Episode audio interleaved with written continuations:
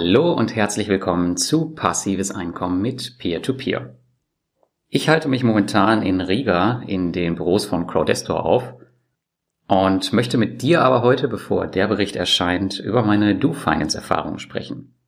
Und ich möchte für mich selbst die Frage klären, ob sich ein weiterer Zukauf auf der Peer-to-Peer-Plattform 2019 lohnt, denn das hatte ich eigentlich äh, ursprünglich zum Ende des Jahres vor. Wenn du mehr über meinen derzeitigen Trip bei Crowdesto erfahren willst, dann solltest du auf jeden Fall den YouTube-Kanal abonnieren, denn da wird es demnächst auf jeden Fall Content dazu geben. Aber nun schauen wir uns DoFinance ein bisschen genauer an. Auf DoFinance bin ich schon seit November 2017 investiert und ja, wollen wir mal schauen, was seitdem so passiert ist. Wobei du gleich sehen wirst, dass das leider nicht so viel ist. Also es gibt einfach nicht so viel zu berichten wie bei Plattformen wie Mintos oder Via Invest. Während manche einen Meilenstein nach dem anderen knacken und Via Invest sich zu einer der Top-Plattformen entwickelt, gibt es kaum eine News auf der lettischen Peer-to-Peer-Plattform DoFinance. Kommen wir als erstes zu den positiven News. Positive News gibt es eigentlich nur zwei, die wirklich nennenswert sind, wobei nennenswert hier auch im Vergleich mit den anderen sehr mit Vorsicht zu genießen ist. Zum einen wurden die schon in unserem Interview in Riga erwähnten indonesischen Darlehen zugelassen. Das sollte weiter für eine ausreichende Zahl Peer-to-Peer-Kredite auf der Plattform sorgen und deine Geldanlage stabil halten. Auf der anderen Seite haben sie ein Cashback von 1% für Neuinvestoren eingeführt, was für die ersten 90 Tage nach deiner Anmeldung gilt. Du siehst schon, wenn ich sowas als News erwähne, scheint wirklich nicht allzu viel passiert zu sein. Wenn du Bock hast, dann guck dir doch auf YouTube nochmal das Interview aus dem letzten Jahr an. Das habe ich auch nochmal im Beitrag verlinkt. Schauen wir uns mal die Zahlen an. Die Kreditplattform hat mittlerweile über 3500 Investoren auf der Plattform, von denen circa 40 Prozent aus Deutschland sind. Der durchschnittliche Anlagebetrag liegt bei circa 2700 Euro. Die durchschnittlichen erreichten Zinsen bei 9%. Das spiegelt auch mein Ranking auf der rechten Seite meiner Website wieder, und damit reiht sich DoFinance im unteren Drittel ein. Weit abgeschlagen von Plattformen wie Mintos oder Bondora. Aber es gab auch ein paar negative News. Anleger, die in Darlehen auf dieser Plattform investiert haben, traf nämlich im letzten Jahr sicherlich der Schlag. Im Juni kündigte das Unternehmen drei völlig neue Produkte an, in die man in Kürze investieren könnte. Und dann fragten sich natürlich viele, was das sein kann. Es gingen viele Diskussionen im Vorfeld herum, was auf die Investoren zukommen mag. Was dann kam, hat wohl jeden überrascht. Die in Anführungszeichen neuen Produkte waren die gleichen wie die alten, nur dass die Rendite bei jeder der Möglichkeiten nun deutlich geringer war. Um genauer zu sein, ein bis zwei Prozentpunkte. Echt jetzt? Ja, das war's. Es gibt keine weiteren offiziellen Erklärungen dazu. Von außen betrachtet hatten die Darlehen nun einfach weniger Zinsen. Wenn da etwas Bahnbrechendes passiert ist, hat man wohl vergessen, den Investor darüber zu informieren. Zum Vergleich, wie es früher aussah, habe ich dir mal einen alten Screenshot rausgesucht, der auch in meinem Beitrag nochmal erkennbar ist. Nun hatte man uns gegenüber im Interview auch erwähnt, dass man überlegt, eine Art Versicherung für die Darlehen einzuführen, um die Rückkaufgarantie weiterhin anstandslos garantieren zu können. Vielleicht ist genau das hier passiert. Aber nochmal, wenn es so ist, dann doch bitte einfach ordentlich kommunizieren. Hieran sieht man mal wieder, wie wichtig regelmäßige Investoren-Newsletter und Blogartikel sind. Aber schauen wir mal auf mein persönliches Portfolio. Denn hier ist das Unternehmen aus Riga auch eines meiner Sorgenkinder, mit dem ich nicht wirklich weiß zum jetzigen Zeitpunkt, was ich machen soll. Nicht, weil es sonderlich schlecht laufen würde, sondern einfach, weil der Funke nicht so richtig überspringen will. Deswegen habe ich abgesehen von meinen paar initialen Euros damals nie was nachgeschossen. Und welche Rolle die Plattform damit in meinem gesamten Portfolio spielt, kann man schön an meinem Portfolio-Performance-Auszug erkennen. Weit unter einem Prozent ist der Anteil, den DoFinance hier noch einnimmt. Somit verfallen die aktuell 9,34 Prozent hochgerechneter Rendite in irgendeinem schwarzen Loch, das mich irgendwie nicht mehr so richtig interessiert. Dabei sind die Zinsen, die ich erwirtschaften konnte, gar nicht mal übel.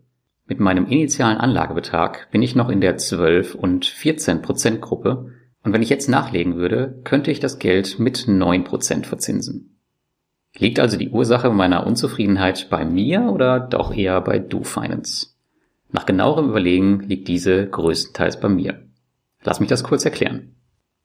In den letzten Jahren habe ich meine gesamten Investitionen mit wenigen Ausnahmen auf Cashflow, also einen laufenden Zahlungseingang auf meinem Konto umgebaut. Das hat zum einen den Grund, weil ich im Zweifel davon leben will, wenn ich müsste, und zum anderen, weil ich gemerkt habe, dass es mich einfach mehr motiviert.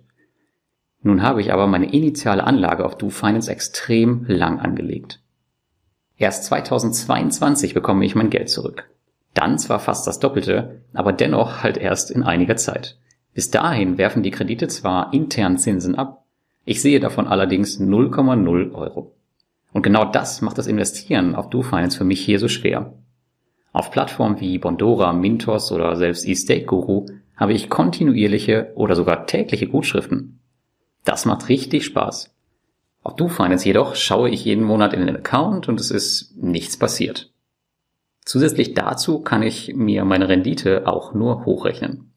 Zugegeben, anfangs klang der langfristige Ansatz nach einer guten Idee. Das hat sich bei mir jedoch im Vergleich zu damals deutlich geändert. Natürlich investiere ich dennoch langfristig, aber ich mag den psychologischen Effekt der ständig einlaufenden Euros beim Investieren.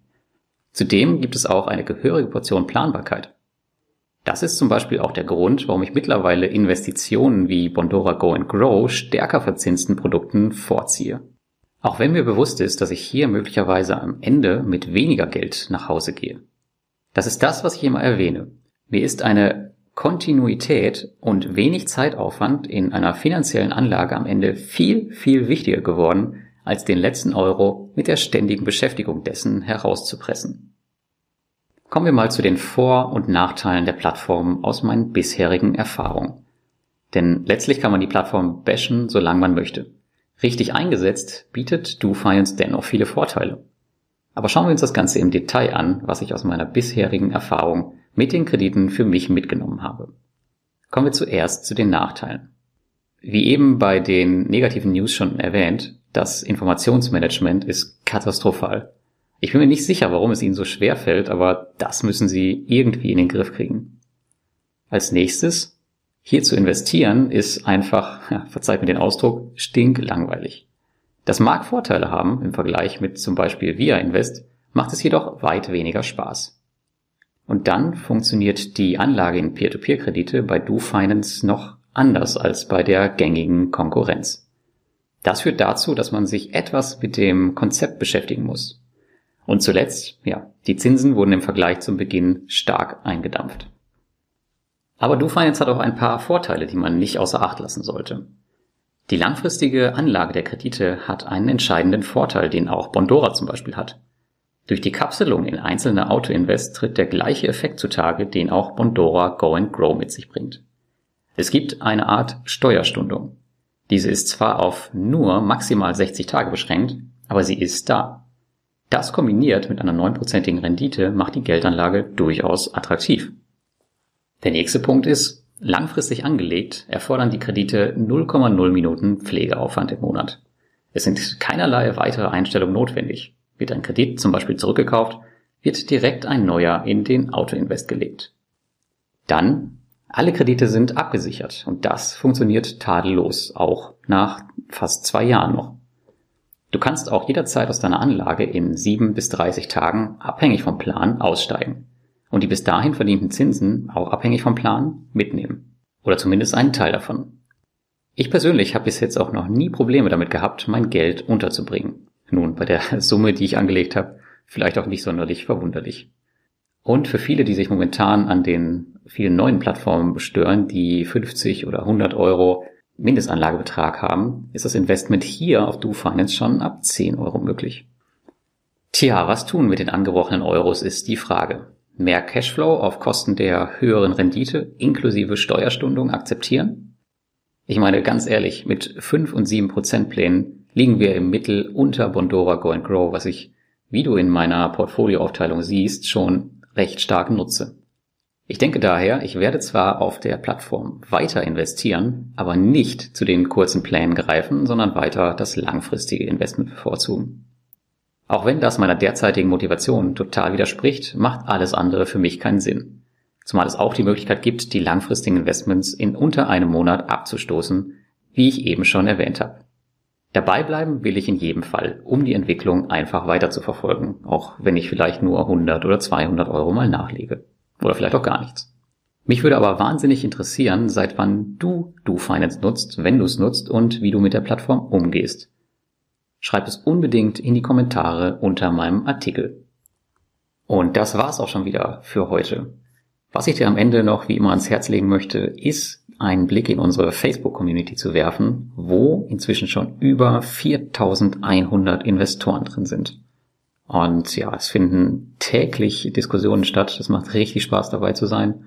Man kann viel lernen, mitdiskutieren, also schau unbedingt mal vorbei. Und ansonsten wünsche ich dir ein schönes Wochenende und viele Grüße aus Riga.